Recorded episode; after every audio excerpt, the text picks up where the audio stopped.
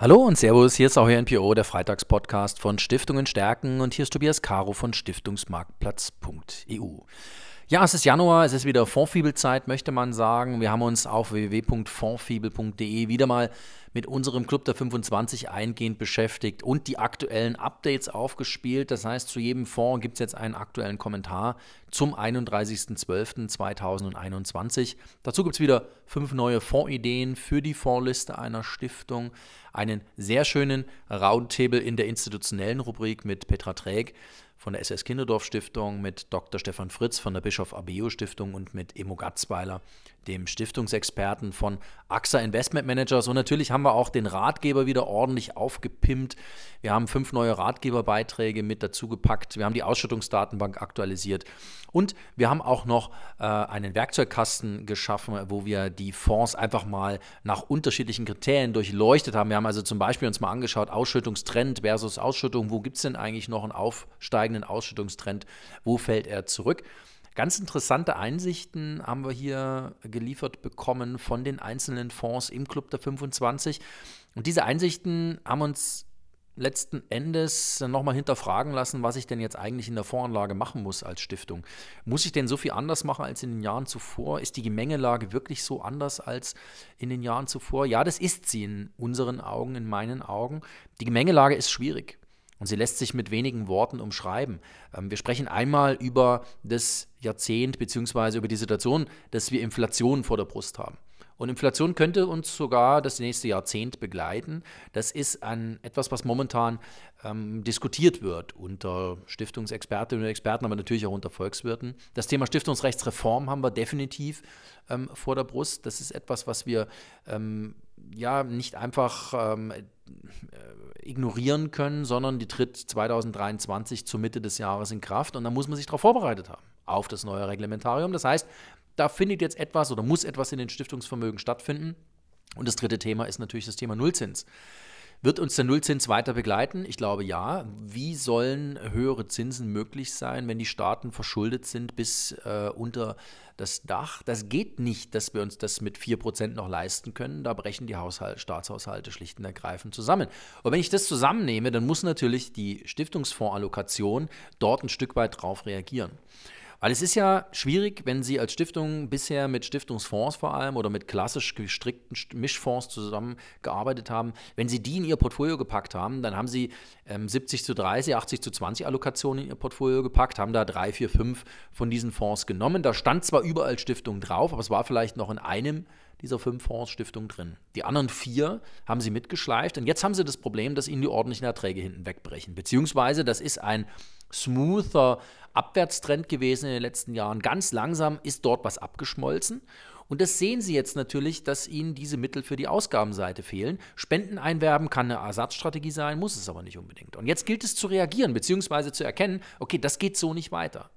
Denn darauf zu hoffen, dass eine 70 zu 30 oder 80 zu 20 Allokation, dass die wiederkommt in Anführungsstrichen und wieder die ordentlichen Erträge produziert, die sie brauchen für die Verwirklichung ihres Stiftungszwecks, das halte ich für schwierig. Ich halte es sogar für ausgeschlossen. Ich glaube, dass Sie als Stiftung reagieren müssen, indem Sie Ihre Portfolioallokation maßgeblich umbauen und indem Sie sie zeitgemäß aufstellen. Eine zeitgemäße Portfolioallokation, das ist eine, in der ich natürlich von mir aus einen Stiftungsfonds mit drin habe, der aber mit einer anderen Aufgabenstellung betraut ist, da komme ich gleich noch dazu. Ich habe aber dort vor allem auch Aktienfonds mit drin, ich habe Income-Fonds mit drin, ich habe in Ergänzung dazu Infrastruktur, Immobilie, Mikrofinanz mit drin. Und aus diesen verschiedenen Bausteinen baue ich mir einen Einkommensstrom zusammen, der die Basis dafür ist, auf der Ausgabenseite meine Zwecke zu verwirklichen. Das heißt, ich habe nicht nur einen Einkommensstrom aus Bundesanleihen und der andere Anleihenstrom aus von mir aus 20 großen europäischen Aktien, so wie das die klassischen Stiftungsfonds eben in vielen Fällen machen, sondern ich habe verschiedene Ströme von Einnahmen, die dazu beitragen, mir meine ordentlichen Erträge ähm, zu einer Summe zusammenzuführen, die mich dann in die Lage versetzt, dass ich überhaupt meine Zwecke verwirklichen kann. Denn was sie mit der Zweckverwirklichung machen, ist ja völlig klar, sie verwirklichen den Stifterwillen. Der Stifterwille ist das oberste Gesetz und der Stifterwille sagt ihnen nicht, leg's Geld aufs Konto und dann warte mal, bis die Zinsen wieder kommen, sondern der Stifterwille sagt ihnen, verwirkliche den Zweck. Ich gebe dir einen Zweck vor und den hast du zu verwirklichen. Das ist der Stifterwille. Und den müssen sie mit Inhalt befüllen und wenn sie das nicht können, mit einer nicht mehr zeitgemäßen Allokation, dann müssen sie umsteuern. Ich glaube, dass viele 70 zu 30, 80 zu 20 Fondkonzepte nicht mehr in die Zeit passen. Das konzeptionelle Problem hier ist, dass sie nicht einfach den Anleiheanteil nach unten, den Aktienanteil nach oben nehmen können. Ähm, das wäre schon mal eine Richtung. Aber die zweite Richtung können sie ja auch nicht machen, nämlich die können nicht auch die Anleihen tauschen bzw. andere Aktien nehmen. Auch das ist ja festgezurrt. Das heißt, diese Fonds haben ein konzeptionelles Problem und das konzeptionelle Problem lässt sich nicht dadurch lösen, dass ich die Fonds behalte, sondern es lässt sich dadurch lösen, dass ich den Fonds, diesen Fonds eine andere Aufgabe zuteile, nämlich zum Beispiel die des Cash-Ersatzes. Es ist ja für Sie als Stiftung wahnsinnig lästig, dass Sie Cash auf dem Konto liegen haben, 3, 4, 500.000 Euro. Und diese werden nicht nur null verzinst, sondern da werden auch noch die Behalteentgelte entsprechend abgezogen, sodass sie sicher das Kapital verzehren. Also sie schwächen ganz bewusst die stiftungsimmanente Finanzkraft durch eine Entscheidung, die ihnen als rational erscheint. Das ist in meinen Augen eine Pflichtverletzung. Man kann auch darüber streiten. Ich will das auch niemandem einreden. Und das ist unter Umständen auch eine sehr rationale Entscheidung. Und gut begründet kann ich die auch vertreten.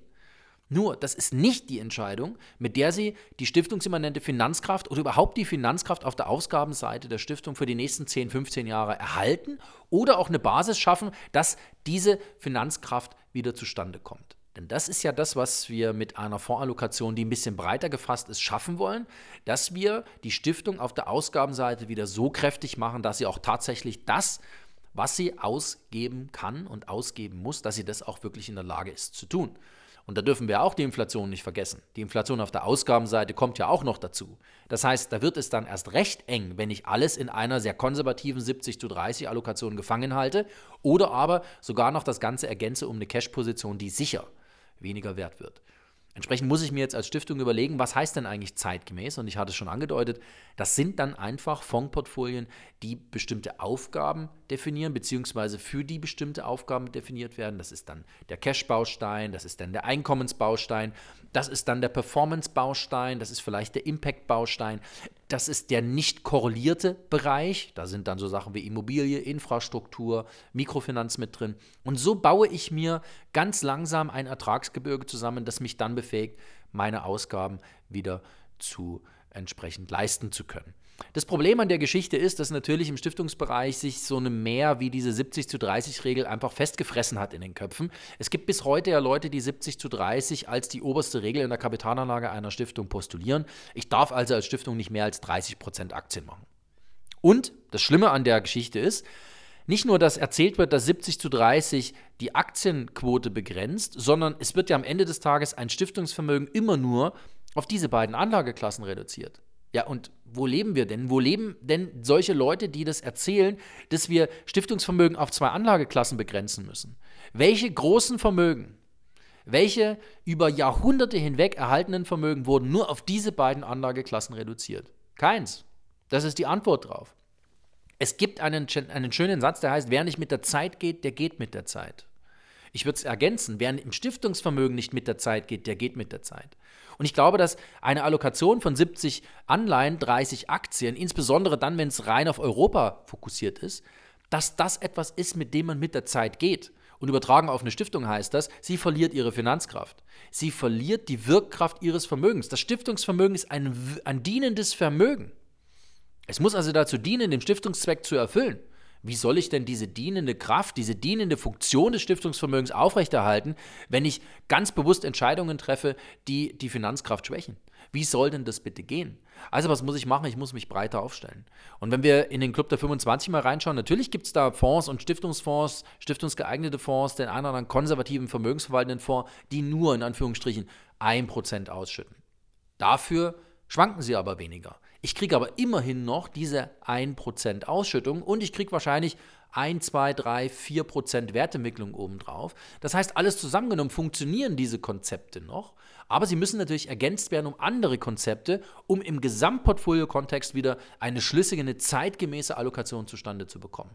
Und ich glaube, das ist etwas, wo Stiftungen wirklich dran arbeiten müssen, wo wir alle gemeinsam, und Sie merken, ich bin von dem Thema erstens beseelt und auch zweitens begeistert. Ich glaube, dass wir das gemeinsam schaffen, dass Stiftungen Stiftungsvermögen in einer Fondsallokation so anlegen können, dass es zeitgemäß ist. Und dafür versuchen wir auf www.fondsfibel.de natürlich entsprechende Hilfestellung zu geben.